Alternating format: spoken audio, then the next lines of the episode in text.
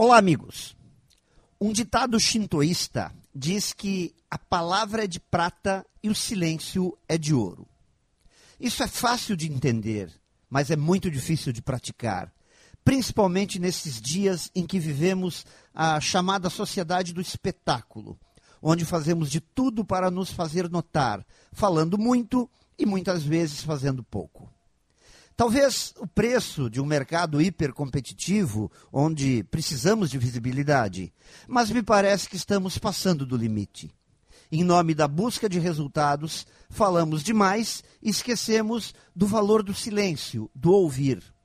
Deixamos de prestar atenção nas opiniões dos outros e nem sempre sabemos que a prontidão e a rapidez nos falar é o mais importante, pois a reflexão e a calma são fundamentais para que possamos acertar mais. Acertar principalmente com as pessoas, para que elas nos ajudem a acertar com as coisas.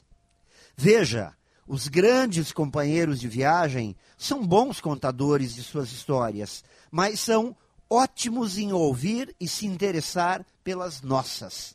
Destes nós gostamos. Sempre é um prazer viajar ao seu lado.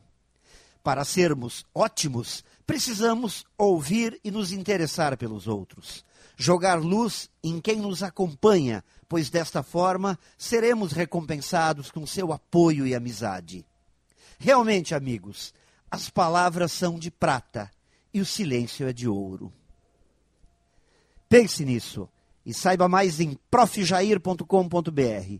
Melhore sempre e tenha muito sucesso!